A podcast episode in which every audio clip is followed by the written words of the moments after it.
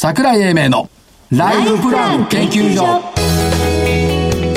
この番組は証券コード3965株式会社キャピタルアセットプランニング。一般社団法人日本 IFA 協会の提供。東京証券取引所の講演でお送りします。こんにちは。社長のさあ所長の桜井です。社長じゃないそして印象に残ってる。はい。日本 IFA 協会の正木明夫です。そしてアシスタントの飯村美樹です。よろしくお願いします。はいよろしくお願いします。日経金株価は61円安、2万7656円反落でした。ただまあ一時170円ぐらい下げてる下げてる場面もあってプラスになった場面もあってまあソフトバンク SBG の動きに一喜一憂というか右往左往した一日でしたと。はい。いうところ。東証一部の売買代金2兆7269億円もうそこそこ重ねますね。こそこじゃないよ。12月にしては2兆円超えてるというのはすごい。ですね。去年の今頃ってもう1兆7000億とかになってましたから、そう考えると2兆を超えてきたところの方がすごいということと、まあソフト、SBG1 銘柄で随分日経金上げたよねっていうふうに見た方がいいんじゃないかなというふうに思ってはいます。ただまあ、年末に来てどうなんだろう、その、高値の高揚感と警戒感っていうのがやっぱり同居しているなという感じはしますよね。でも第2週過ぎたら、い。そんなに大きなポジション取らなくても、ええ。今年は良かったんじゃないですか？個人的にはそういう修正みたいなのがありますから、ね。本当に良かった。良かったですよ。今年、だってファンドマネージャーにしたら、ある意味アメリカでもかなり成績上がったし、日本でも上がったし、するんで、ここで何も大きなポジションを持つ必要はないだろうなという気はします。ね、個人個人の心がわからない人はこういうことを言うわけよ。個人の心じゃないです。3月の時にどんだけ損したと思う？そういうこと？個人の心わかんいないから機関投資家ばっかりやってると。だからあ今年は良かったって本当にそうかって問いたいところですよね。あの3月の下げのところでどれだけ分だけなさせられたかっていうことも考えないと、はい上がってますよ、上がってるから年末高いからそれでいいっていうのは、もうなんつうの、サラリーマン投資家ね。オウンマネーでリスクを取らない人の言葉だなと。ああ確かに確かにいう感じがしますよね。で、えーっと、まあそうは言っても、今日日経のスクランブル面白かったよね。来るか円高株高時代。川崎さん返したけど。はいそうなのよ。変高株高。円高株高にならないと、世界は本当に良くならない。はい。さあ、そうでしょ自分。自分の国の通貨が売られてね、株価が上がる国って、やっぱりこの20年、30年、この国やっぱおかしかったんだ。あーはいというところがあるというところだとしかし。桜井さんも数年前からそう言ってますからね。そうよ。だって円高じゃない。自分の国の通貨が売られて、その国は反映した試しってないんだよ、歴史上。はい買われて反映した試しはありますけども、ということですね。で、勝負いきましょうか。はい、どうぞ。先週の振り返り、ゾウさん。はい。富士フィルム。そうでした。えーまあ、結論、×結論×。はい、どうぞ私、ヘッドウォータース。これずいぶん下がったんだよね。14,580円から1万2000台まで下がって1万3070円、×。アイリッチ、1422円から1175円、これも×。山彦、1432円から、えっ、と、1383円、これも×。3つも×が来た。ところが、ピックルスは丸か。丸です。3090円から3165円。キムチは勝った。はいこれ、インティメイトマージャーは微妙なんだよ。ば結論×なんだけどね。1700円から1618円だから×なんですけど、これ今日ストップ高してんだよね。はいはい。新たなところに進出するっていうところで、1794円まであった。そのまま終わればよかったのに、寄っちゃったから下がっちゃったっていうね。なるほど。そして極東3期。えー、6233。456円から、二次電池を材料にした格好で、なんと2日連続ストップ高の634円。素晴らしい二重丸、2週連続。た、時々あるんだよ。ありますね。時々ね、3年に1回ぐらいね、こういうことがある。やたら上がるっていう時が。他の時ずっと静かにしておく。いや、そんなことはないよ。いつもうるさいですよ。そう賑やか。じゃあ今週の銘柄どうぞ。はい。えー、今週はですね、えっ、と、9843、ニトリホールディングス。おニトリこれ、うんあの、久しぶりにちょっとチャート見てましてですね、これ、桜井さんもよくご存知の、酔いの明星っていうやつが出てから、だいたい7営業日ぐらい安いんですよ。今回2回目なんです、波動がね。で、前回は11月9日から11月17日。えー今回は12月1日にこれが出て、えー、11 12月の10日でしょだいたい同じぐらいの日程がついて。だいたい下げ幅としてもいいかなと思ったんで、今回はちょっとチャート見させていただきました。はい。はい。チャート見るのちゃんと。見ますよ。一応時々ね、参考のために。普通毎日見るもんじゃないの？いや、み見てますけど、最、あの、チャートで参考にすることってそんなにたくさんはない、あーはいはい傾向は見ますけど、チャートには心がないもんね。ないです。そう、無機質なんですよ。無機質はい。そうです。だからまあ一応語りってくれるところはある。はい。で、私、はい、どうぞ。2週続いたからね、3週連続。うん小行きましょうケースストップ高でしょ？はいはい極東3期ストップ高でしょ、はいはい。であとはアスティレーとか J タオとか eBay からたくさんあったんで、今回は3週連続ストップ高を狙いに行きたい。わおおお楽しみはい。どうぞ。3837、アドソル日清。お大企業向けのシステム、まあ電力とかね、ガスだとかそういったところのシステムに強いところなんですけども、今医療が伸びてきてるんだって、コンピューターソフトのところも、はいはいはいあとセキュリティ、はいこの間大々的なセミナーやってましたんで、ええ。1個目アドソル。今日からまたセミナーやってます。ウェブで。あ、ウェブセミナーね。はいだからそういった意味では、どんどんどんどん進んでますよね。はいから、インテジ、市場調査。はあ、はいはい。これ、まあコロナの影響を消費財とかサービス関連受けてるんですけども、ヘルス、ヘルスケア関連がね、底堅いっていうところもあって、リバウンド期待。はいはい。えっ、と、プロレド7034。えっと、ローコスト戦略のコンサルティング。最近これコンサルティングっていうのはずいぶん良くなってきてるっていうことと、特に大企業向けが好調という話を聞いたりしてますんで、プロレドね。はいそれから、サンキューいっぱい。PCI。あ PCI。はいはい。えー自動車家電組み込みソフト主力ということですけども、やっぱりね、中継よく見てたら、これ、23年9月期ってことは次の次の、次の期か。23年だからね。3年後に売上高300億円目指しますって言ってるわけよね。で、前期が 売上167億円じゃない。そ倍なのよ、ほとんど。から営業利益が前期7億5千万が18億。で、多分9期連続増収になるんでしょうよ。っていうことでしょ9期連続増収では300いきます？いやいや、あと3年だからね。?3 年。今期は9期連続増収。前期まで8期連続増収。はいはいはいはいだから、そこのところを期待して、えー中継大好き PCI となるほど。いうところ。ニューキャッチ。そう。で、最後、テックポイント6697。これ、マザーズの外国部に入ってきてますけども、えー JDR 上場ですけども、おやっぱりその、お車のエレクトロニクスが伸びてきているといったところを評価しておきたいというところです。で、この後、本日のゲストのご登場です。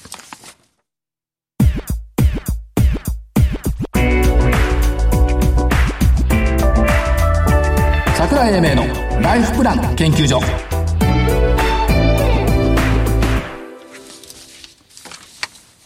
それでは本日のゲストをご紹介します。株式会社つなぐグループホールディングス代表取締役社長米田光弘さんです。米田さんよろしくお願いします。よろしくお願いします。新聞のラジオ欄では、はいつなぐソリューションさんの社長さんってなってましたけど、今日はなるほど本体の方に、はいえー米田社長に来ていただきました。ありがとうございます。よろしくお願いします全体から見たつなぐそ、つなぐグループホールディングスさんを語っていきたい。はいということですよね。ええ簡単に業用をご説明していただいていいですか？はい。まあ、主には、あーサービス業におけるアルバイトパート、えーそういった方々の採用のご支援をさせていただいています。まあ、アルバイトパートといっても、例えば、レギュラーで働いている方は週4日とか、えーもしくは明日1日だけ働きたいとか、はいえーそういった方をこう各企業の職場の方にマッチングさせていく。はいそれが本業になります。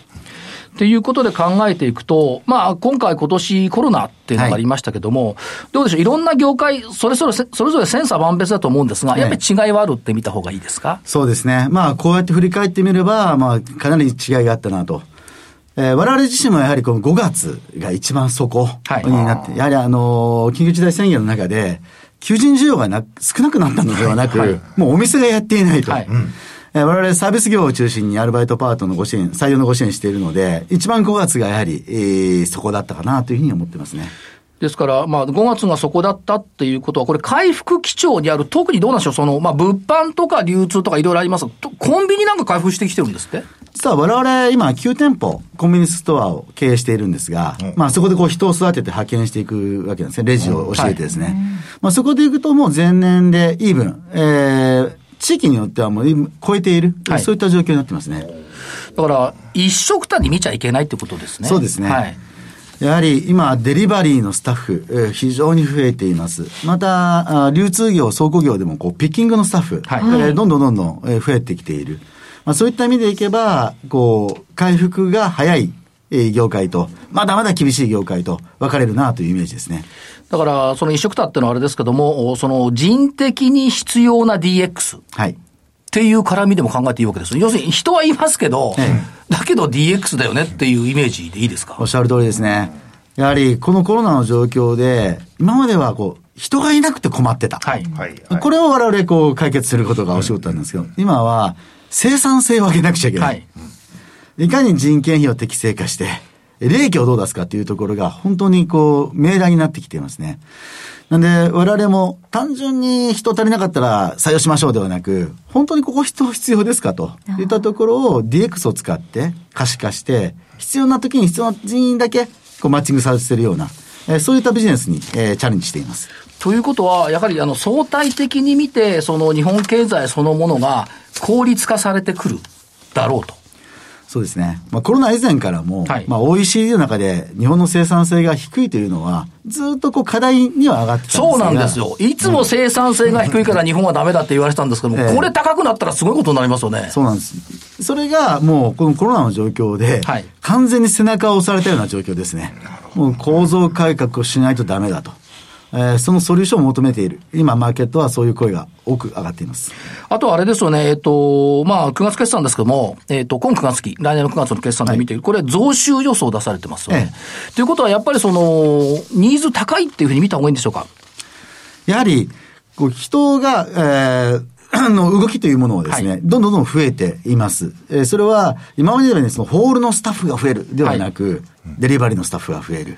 えー等々ですね。業界によってメリハリがついてきている。はい全体を投じて言うと、回復基調にある。つまりは人が動く、はいえーそういうふうに我々は見立てています。あとどうでしょうか、その、まあ、ターゲットとして一つのところに、例えば主婦層とかシニア層ってもこう入れておられますよね。ええこのあたりの働き方ってやっぱか変わってきてるって見ていいんでしょうか？逆にそういった方々が働きやすい状況になってきたのかなと思はいっています。。はい。今までこう、シフトで募集してたんですね。ええイメージしてあげると、まあお昼が忙しいわけですよ。えーランチでも、コンビニでも。はいなんで本当は12時1時だけ人必要なんだけれども、10時から16時のシフトで募集してたんですね。はい。それが今はもう本当に必要な時だけでいいよというように職場が変わってきているので、はいだったら保育園に子供を預けた後、ええ2時間だけ働ける主婦の方、はい。長い間立ち仕事は無理なんだけれども、はい。2時間ぐらいだったらできるよっていうシニア、はい。ええ、セカンドキャリアを使ってるシニアの方、今どんどん人が増えてきていて、はい。実は今就労人口どんどん下がってるんですけど、はい。2019年の、しえーいわゆる実際働いてるの人口増えてるんですね。はい。それは何かというと、シニアの方や主婦の方が、まあ街に出てる、働きに出てるということが挙げられると思います。だからこれ変わってきてるってことですね。完全に変わってきてますねで、彼ら、彼女たちにとってみても、働きがいのある仕事ができる。そうです。ということになりますよね。ええこの時間暇だわっていうんじゃなくて、ええ常に自分の責任を持った仕事ができるってことですね。えまさきさんよかったね、シニア。ちょっと、私にもできます。保険料上がるらしいから、ほら、稼がない。うん稼がないとね。あとはどうでしょう、あの構造改革等々もずっと進めてこられてきてますけども、むしろ構造改革もさることながら、今後の成長投資っていう部分にちょっとフォーカス当ててみたいんですけども、はいこの辺は社長どんなお考えでおられますか？今まで、こう、ひ人材の企業というのは、こう、集めて選ぶのが基本だったんですね。たくさん人を集めていい人を選ぶ。それが人口増えてきていてて、なんで、いわゆる広告モデルというのが、いわゆる人材マーケットの主であったんですが、はいこれからはこう集まってもらって、選んでもらう時代になってきます。はいというのは、仕事を細分化してる、時間も細分化してるので、やっぱ選んでもらわなくちゃいけないんですね。なんで、いわゆる、この人材マーケットそのもののゲームチェンジがはい、このコロナによって起こるんじゃないかな、なるほどというふうに思っています。でそれはどうでしょう？さっきもちょっと言葉に出しましたけども、現場 DX っていう考え方って間違ってないってことですね。やはり職場をいかに可視化するか。はい本当に必要な時間はいつで、はい本当に必要な人材は何人、どんな人かっていうことがわからないと生産性が上がらない。はいえーそこに向けてコンサルティングをしっかりしていくということが、次の成長の目になるのではないかなというふうに考えています。そうすると、その成長投資っていう部分で、えー御社がこう言われているのが、人と時って書いて、人事。はい。人事単位っておっしゃってますよね。この考え方っていうのは、いろんな業務をやっぱり可視化していくってことでしょうか？え今までは任日。人日、はい。要は、シフトに人をつけるので、はいはいはいえーこの人がい、えーシュートで入ってるんで、暇な時はちょっとトイレ掃除してよとか、はいはい。この時間はちょっと裏で、あの、作業しててよ。はいっていう、要は、任日だったところが、もう時間別に、もうレジは忙しいから12時、1時、そんなことで働ける人。お客さんがいない3時から4時、この時間は掃除だけをしよう。はいなんで掃除が得意な人。えー認知生産性を上げていくというところが、大きなポイントになっていくと思っています。だからこれはまあ職場が、職職場ごとに、ここのこともですツールを開発し、その職場の認知生産性向上を狙う。いい言葉ですね。これもう職場ごとに全然違うんですね。だだから、はいこれ会社さんも嬉しいし、本人も嬉しいし、御社もハッピーですよね。そうですね。ここに新しいマーケット、まあ、まあ、新しいマーケットが生まれるということは、そこでこう、喜ばれる人がいないと、はいあの、マーケットって生まれないと考えているので、そっちの方にどんどんどんどん、あの、展開していきたいなというふうに考えています。だから、つなぐさんとお付き合いしててよかったっていう人がたくさん増えてくればいいわけですよね。そうですね。ぜひそういう世界を目指したいですね。それと、あの、ちょっとありました、隙間時間っていう、この考え方もやっぱり伸びていくってことですね。やはり生産性を上げるとなると、無駄な時間を排除していることになります。はい今まではベタ好きで時間に置いてたものが、ええやはり間間が空くので、隙間が生まれるわけですね。この隙間をいかに埋めるか、埋ますか、えーそこは大きなポイントになってくると思います。だから働き方改革ということでいけば、私なんかもその証券会社で現場でやってましたけども、終わるのが10時、11時になると、どっかで間延びしてサボるんですよね。それを集中的に効率的にやれば、やっぱハッピーになりますよね。そうですね。で、企業側もその、その時間にも時給を発生してるので。そう、無駄なんですよね。そうなんですよええ。なんで、例えば8時間を3時間だけにして、給料1.5倍にしてあげたら、企業側も生産性が上がりますし、働く人も給料が増えるんですね。時給あたりで。やはりそういうふうにしていかないと、日本の生産性は絶対上がっていかないと思いますね。これあの、長田町に行って声高に社長言ってもらった方がいいと思いますよ。本当に。政府審議委員会なんか、なってね。確かにねはいうんあともう一つ、非接触マネジメントという考え方。これはやっぱ進んでいくでしょうね。実は今問題になっているのが、はいコロナうつという。え今までは職場の人間関係で鬱になることがたくさん出てたんですけど、はい今職場に人が集まらなくて、自宅で仕事をする。ええ人間関係が希薄になって、それで鬱になってしまう人が多いんですね。えはい。なんで、非接触。要は、会ってなくてもコミュニケーションを可視化していく。はいえーそういった、今我々は手柄見るという、まさに手柄を見る。はい。離職防止アプリ手柄見る。はい。ええあの、目の前に見なくても手柄をちゃんと可視化してあげて、はいそれを褒めてあげる、そういうツールを2年前から提供しているんですが、その引き合いが今非常に増えていますね。そう、やはりこの引き合いの増加。ええやはりこのコロナの状況で、新たなコミュニケーションのあり方ということが求められているのではないかなというふうに考えています。だそういうふうに変わっていくと、働き方が変わることによって、御社はそこの働き方が必要としているところを、いろいろこう提供していける。それは成長性につながるっていうことでいいわけですね。そうですね。今まで求められていたものと違う。そこにこそ我々のような、まあ、イノベーター、えー新しいサービスを出していく、えーそこにチャンスがあるというふうに考えています。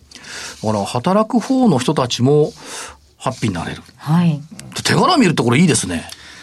やはり、現場で働いている方はですね、はい承認欲求、ありますねかすかな承認欲求があるんですよね。そうですよね。それはお給料が増えるとか出世するではなく、はいお客さんに褒められた、どんなこと褒められたのと、そこをいかに認めてあげるか。えー今までお弁当 LINE で5つなところを工夫して6つ回せるようになった。はいその1つを褒めてもらう。そういった手柄をしっかり見てあげて褒めてあげる。それを直接会わなくても、遠隔してもできるような状態にする。ここは職場の生産性が上がるだけではなく、働いてる人もモチベーションが上がる。そういうふうに考えています。ということは、今日覚えるべきことは、現場 DX っていう言葉。現場 DX それから、えっ、と、手柄見る。はいという言葉。で、えーもう一つ伺いたかったのは、まあコロナの影響もあったと思うんですけども、もちろんその5月までは、あの、凹んだ時期もあったと思うんですが、はいここの部分ってやっぱりこの成長投資で取り戻すみたいな発想でよろしいんでしょうか？当然そうですね。まあ世の中が今生産性求められているように、我々自身も構造改革をしなくてはいけないということがはっきり目に見えたんですね。やはりテレワークをすることによって逆に仕組み化が進んだりだ、進んだりとかですね。なんでオフィスの考え方そのものも変えていくことになります。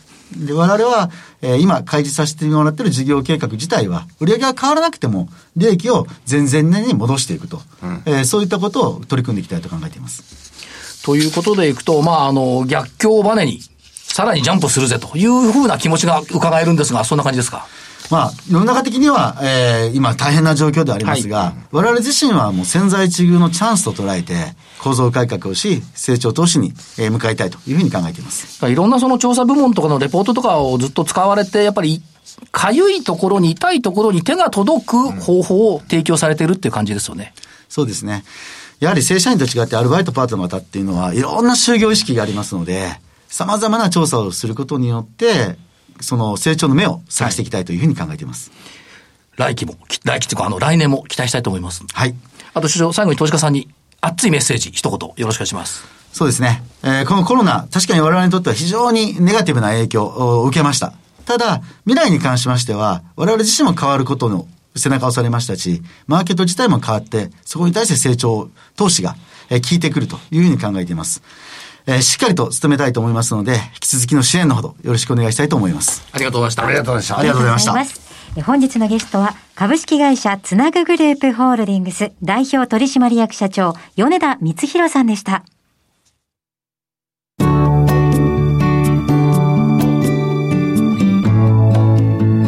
今週のライフスイート。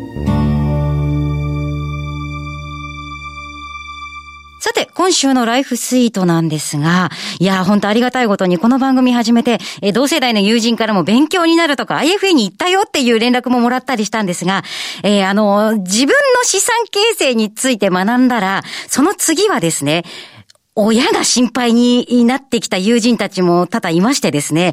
なので、ライフスイートでは、えー、これから資産を増やしていこうっていう私世代の資産形成について学びましたが、今度はですね、えー、資産をある程度って備えたシニア世代がどのような手法をしていったらいいのかっていうのをですね、えー、様々学んでいきたいと思います。以前お世話になりました、アイパートナーズフィナンシャル IFA さんです。えー、塩本香里さんにお越しいただきました。塩本さんよろしくお願いします。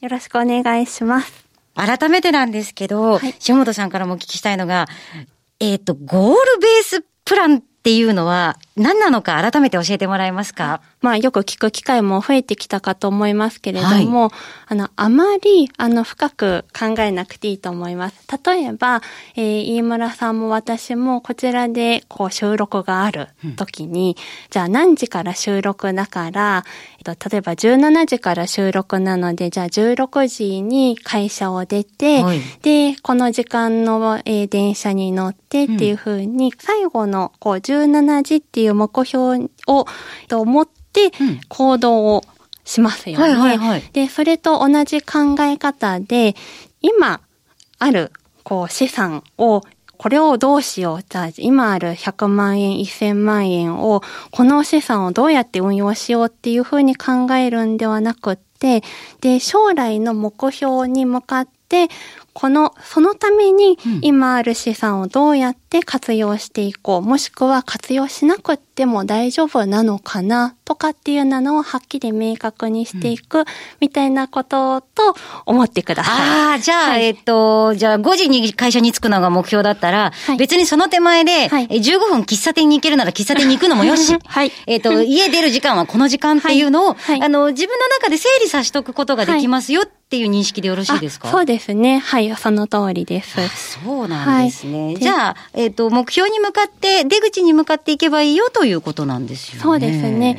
で、あの、なんですけれども、途中途中で、今思っていることが、まあ、お金に関しては特にですけれども、はい、思い通りにならないことってってよくあると思います。そうですよね。ねで、例えば大きな病気をしてしまったりとか、で、えっ、ー、と、逆に宝くじに当たっちゃったりとかですね。うんはい、で、予期せぬお金が入ったり、あとは出ていくことになったりとかっていうことが、まあ起こるのが人生ですので、で、そういったことを定期的に、えー、お客様とこう面談しながら、で、ゴールは今決めておくんだけれども変化していってって当然っていうことで、お客様とは、まあ、常にというか、こう、定期的に面談をして、変化がないかどうかっていうのを、こちらでも聞いていくことになりますね。はい。はい、しかもデザインはゴールだと、それ確率でわかるわけですよね。そうなんですよね。それがすごくわかりやすいと思いますね。はい。はい、あの、闇雲にいくら貯めたらきっと大丈夫だろうっていうより、あの、都度確認を確率で出してもらえるというのが、やっぱ IFS さんに相談する良さですよね。そうですね。はい。ということで、ええー、で、今回からはですね、あの、シニア世代に向けて、えー、いろいろとですね、お話を伺っていきたいと思いますので、来週以降もどうぞ楽しみにしていてください。塩本さんありがとうございました。ありがとうございました。それでは、ここでお知らせです。株式会社キャピタルアセットプランニングは、金融機関に最先端のシステムを提供しております。証券コードは3965-39老後。フィンテックにより日本人の豊かな老後と円滑な相続、事業承継を創造することをミッションとしております。国内42社の生命保険会社のうち2社に1社が当社のシステムを利用し、政府の設計から申し込み、契約締結に至る政府販売プロセスをペーパーレスにより実現しております。また、障害資金繰りをスマホで予想するライフプランアプリ、資産家向け相続財産承継システムを開発提供しております。証券コード3965-39老後。キャピタルアセットプランニングは、フィンテックによって人生100年時代の豊かな老後を実現いたします。資産運用の目標設定は人それぞれにより異なります。個々の目標達成のために独立、中立な立場から専門性を生かしたアドバイスをするのが金融商品仲介業 IFA です。一般社団法人日本 IFA 協会は企業 IR 情報を資産運用に有効活用していただくため、協賛企業のご支援のもと、この番組に協力しております。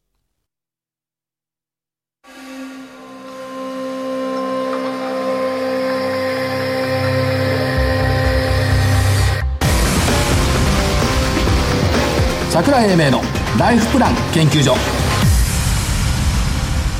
この番組は、証券コード3965株式会社キャピタルアセットプランニング一般社団法人日本 IFA 協会の提供東京証券取引所の講演でお送りしました。なお、この番組は投資その他の行動を勧誘するものではありません。投資にかかる最終決定はご自身の判断で行っていただきますようお願いいたします。さて、夜も更けてまいりました。いいですね、真っ暗。はい。飯村さんからプレゼント。あ、プレゼントはないですが、お知らせを皆様にさせていただきます。JPX アカデミーからのお知らせです。資産形成に DC プランを活用して楽々資産形成を12月9日にリリースしました。JPX の公式 YouTube チャンネルでご覧になれます。今回は IFA と SBI ベネフィットなどが共同して資産形成を応援する企画です。厚生年金基金加入企業であれば、どなたでも利用可能で、一人から加入可能です。社員によし、経営者によし、会社によし、三方よしの資産形成プランをぜひご覧ください。経営者の方も必見です。以上、お知らせでした。はい、えー週末、忙しいんですよ、私。あらあ、、そうですか。土曜日が、ラジオ日経のウェブ IR お昼から。から、日曜日が、名古屋。はリアル IR。西。西。あ、西向く桜井だ少し西向くから、来週のストップ高3連覇に向けて、頑張ってほしいな。ななんかくれる ?3 連覇したらじゃあ。した3連覇したらあなんか、なんか考えます。何くれる？うん。